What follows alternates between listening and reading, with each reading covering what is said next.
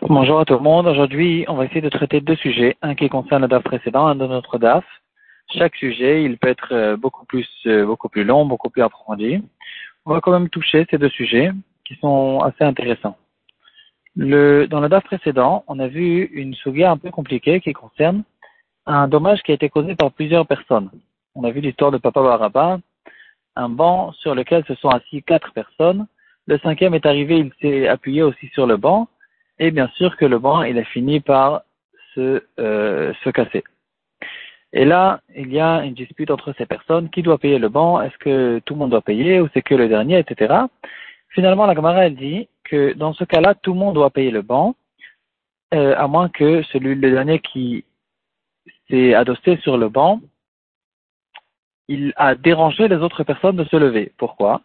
Parce que au fait, ils auraient dû se lever quand ils ont vu que le vent il était en train de débranler, et euh, comme ils ne l'ont pas fait, alors ils sont aussi responsables du dommage qui a été causé. C'est que dans le cas où il les a dérangés, il les a empêchés de se relever, dans ce cas-là, c'est le dernier qui doit tout payer.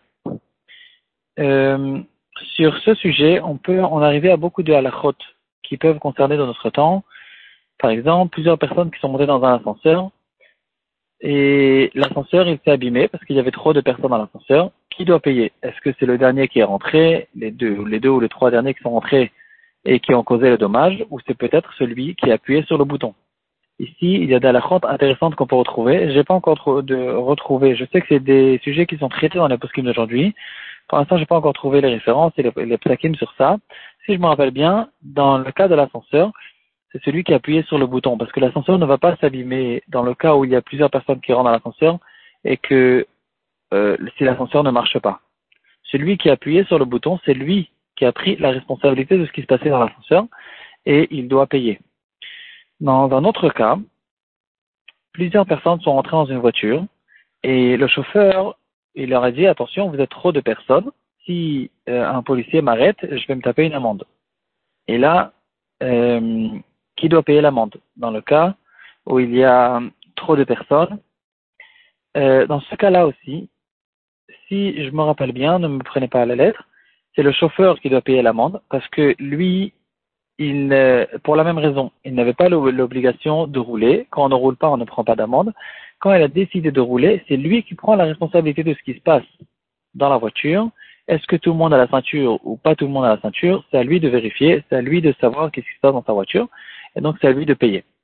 De là, on en arrive à une histoire d'un groupe d'ouvriers qui, en, fin de journée, étaient intéressés de revenir chez eux à la maison. Et ils sont arrivés, il y avait un minibus qui est arrivé pour euh, faire voyager les personnes. Ils sont tous montés sur le minibus et le chauffeur qui dit Je ne bouge pas d'ici tant que vous descendez pas, vous êtes beaucoup trop. Euh, je vais m'attraper une amende à cause de vous et donc euh, je ne veux pas voyager eux, ils ont commencé à lui supplier, allez, prends-nous, n'en fais pas une histoire et tout, jusqu'à qu'il leur a dit, regarde, si tu te prends une amende, nous on la paye. Quand elle a entendu cette phrase, elle dit, d'accord, pas de problème. Il s'est mis à voyager, et bien sûr, si on raconte cette histoire, au bout de quelques minutes, un policier qui l'arrête, il lui met une belle amende, et là, dans la camionnette, il y a eu une grosse dispute, qui doit payer l'amende? Donc, ici, on est sûr que c'est eux qui doivent payer l'amende, parce qu'ils lui ont promis qu'ils allaient lui payer l'amende mais il y a eu quand même une discussion entre ceux qui sont rentrés en premier dans la voiture et ceux qui sont rentrés après. On va dire qu'il y avait 11 places dans la voiture avec le chauffeur. Alors les dix premiers ouvriers, ils ont dit nous on est rentrés, tout était cas, tout était bien, on avait une place normale. Donc après, quand vous vous êtes rentrés, il y en a encore quatre qui sont rentrés plus tard, c'est à vous quatre de vous partager l'amende parce que c'est vous qui avez comment euh, euh causé qu'il y ait ici une amende. Eux ils disent non, nous tous on a voyagé et nous tous on doit payer. Ici aussi, si on va faire sortir la lacha de notre euh, sugia, alors on devrait dire que effectivement tout le monde doit payer l'amende. Tout le monde a pris la responsabilité de ce qui se passait dans la camionnette et donc tout le monde doit payer l'amende parce que c'est ça ressemble au cas où cinq personnes qui se sont assises sur un, un tabouret et le tabouret il s'est effondré et on donne la responsabilité à tout, toutes les personnes qui se sont assises sur ce tabouret. D'ailleurs, on en arrive à un autre sujet, aucun rapport, qui est en rapport maintenant avec notre DAF. Dans notre DAF, il y a une phrase que la Gemara elle dit Shamin les ganav les gazlan ou les nignav les nigzal ve'en shamin les nezikin. Je pense que c'est ça la phrase. En tout cas, le sens de cette phrase, comme le poskim l'explique, ça veut dire que qu'est-ce qu'on fait avec le cadavre de, du taureau qui a été encorné? Un taureau, le taureau de Reuven a encorné un taureau de Shimon. Il y a deux psukim dans lesquels c'est écrit dans le Torah Yelo à propos de Keren et à propos de Bor. Et on apprend de là que le cadavre appartient à celui qui a été endommagé, donc à celui à qui appartenait le taureau depuis le début.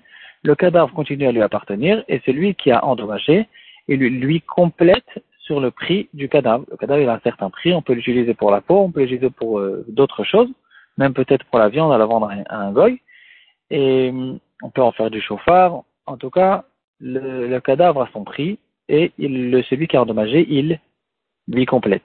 Et ici, la Gemara fait la différence entre un cas de vol et un cas de dommage. Dans un cas de vol, le Bédine ne vont pas lui dire, regarde, tu as la possibilité de lui donner le cadavre. Donc, euh, une personne a volé un taureau, ce taureau, il est mort chez le voleur, et le voleur, maintenant qu'il veut rembourser, il a peut-être, c'est-à-dire, il a la possibilité, s'il le fait de lui-même, de lui donner le taureau et de lui compléter. Mais là, le Bédine ne vont pas l'aider. Ils euh, lui disent, tu dois payer la totalité de ce que tu lui as volé. Si lui-même, il dit, regarde, je te donne le taureau et je te complète, alors là, on accepte. Dans le cas de, dans le cas de, d'un dommage, alors, on peut, le Bédine lui-même lui conseille et lui disent, regarde, tu dois compléter sur le taureau, tu lui rends son taureau qui a été endommagé, qui est mort, et maintenant tu complètes. Pourquoi cette différence? Il y a une différence logique, il y a une différence aussi euh, euh, dans le sentiment. quoi. La différence, la, la, la logique, c'est quand quelqu'un il a volé un taureau, le taureau lui appartient. Il y a euh, quelque chose qui s'appelle kinyanek zela, comme on va le voir à la fin de la Masechet, longuement, toutes sortes de kinyanim, euh, qu'on considère que le voleur, en fait, il a fait un kinyan, il a, il a, il a fait une certaine acquisition. Bien sûr qu'il doit rembourser, mais il y a un moment donné, on, on ne lui demande pas de rembourser euh, de manière générale, quand l'objet est encore existant, ça s'appelle Be'ain, bien sûr qu'il doit le rendre. Mais c'est considéré qu'il lui doit une dette, pas qu'il lui doit l'objet lui-même, parce qu'il y a eu un changement, un chinouille reshoot, un chinouille maassé. Si par exemple il a vendu à une, troisième personne, à une autre personne, ici ça s'appelle un kinyan, cette troisième personne, on ne peut plus le reprocher maintenant que ici tu as un objet de vol chez toi, qui a été volé chez toi à la maison. Il y a Nafkaminot pour l'oulav par exemple, ça s'appelle que c'est son loulav, si c'est pas lui-même le voleur, il a acheté du voleur, etc. D'autres halachot, en tout cas, cet euro appartient maintenant au voleur. Après le Yehush, et après qu'il y a eu un changement, et hum, c'est pour ça que maintenant, quand il veut payer maintenant avec le cadavre, quand le taureau il est mort, ici, c'est un remboursement qu'il est intéressé de faire. Il est intéressé maintenant de rembourser le vol qu'il a commis et il a peut-être la possibilité de lui donner son taureau en tant que remboursement qui est bien sûr très différent du cas du taureau qui a été encorné. Ici, le taureau, le cadavre appartenait depuis toujours. Ce taureau appartenait depuis toujours à celui qui a été endommagé. Le cadavre continue à lui appartenir.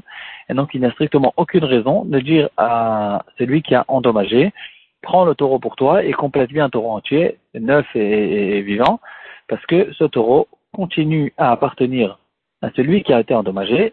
Quand j'essaye d'évaluer le dommage, depuis le début, je suis en train de dire que c'est que le complément, la différence qu'il y a entre le taureau mort et le taureau vivant, c'est ça ce qu'il lui doit, et c'est pour ça que le Bétédine ne peut pas se permettre de se taire et de ne pas lui dévoiler qu'au fait, la somme, la somme qu'il lui doit en tant que dommage, c'est que la différence entre le vivant et le mort. Ça, c'est euh, qu'on retrouve dans, euh, à propos de Vamet Yelo. Il y a aussi une autre halakha, si le taureau est tombé dans le bord, alors euh, c'est celui qui a endommagé, c'est celui qui a creusé le bord, qui doit amener des personnes pour faire sortir le cadavre pour le lui donner. Il ne peut pas lui dire, voilà, ton cadavre il est là, ton taureau il est là, prends-le. Il est obligé de le faire sortir et de lui donner d'une manière normale. Mais mis à part ça, ce taureau appartient à celui qui a été endommagé. Dans les cas modernes, euh, quelqu'un qui a cogné une voiture, deux voitures, un accident de voiture, il y a celui qui est fautif, et maintenant il est intéressé, il est censé lui payer maintenant la voiture, elle a bien, elle a bien été euh, cassée. Est-ce qu'il doit lui compléter, en fait, est-ce qu'il doit lui racheter une nouvelle voiture? Ou bien non, il lui dit, regarde, ici, il y a la voiture qui a été cassée, tu peux la prendre. Euh, c'est quoi tu peux la prendre? Elle t'appartient, donc elle continue à t'appartenir. Prends-la, tu peux la vendre pour les parties. Et puis maintenant, je te complète le dommage qu'il y a, la différence entre, on va dire, c'était une belle voiture qui coûtait 10 000 euros. Maintenant, cette voiture, elle coûte 500 euros alors je te paye que 9500 euros. Je te paye pas 10 000 euros parce que les 500 euros de la voiture cassée, ils t'appartiennent, ils continuent à t'appartenir, et juste je te complète le, euh, le, le, dommage que je t'ai causé. Et c'est ça, en fait, la halakha qu'on peut retrouver à propos de Vermet Yellow, même de notre temps. Euh, ça serait intéressant de vérifier aussi, dans le cas aussi, par exemple, maintenant, la voiture, elle se trouve en pleine autoroute, ou dans un endroit qui n'est pas n'est pas pratique, en fait, il n'a rien à faire avec cette voiture. Il faut maintenant payer un garagiste qui vienne euh, tirer la voiture jusqu'à jusqu'au garage, jusqu'à un endroit où il peut la vendre. Ici aussi, si on essaye de faire une comparaison entre le cas, le, le la halakha qu'on a revu dans le bord, que c'est le mazik, celui qui a endommagé, qui doit récupérer le short pour le lui donner. Ici aussi, peut-être que ce sera le mazik qui doit prendre la voiture et la lui donner et la mettre dans un endroit normal et il ne peut pas lui dire voilà, prends ta voiture, elle est devant toi, elle est à toi et je te complète. Les comparaisons, bien sûr, elles sont, il faut vérifier chaque cas. Est-ce que la comparaison elle est faisable, elle n'est pas faisable, les halakhot sont grandes et vastes.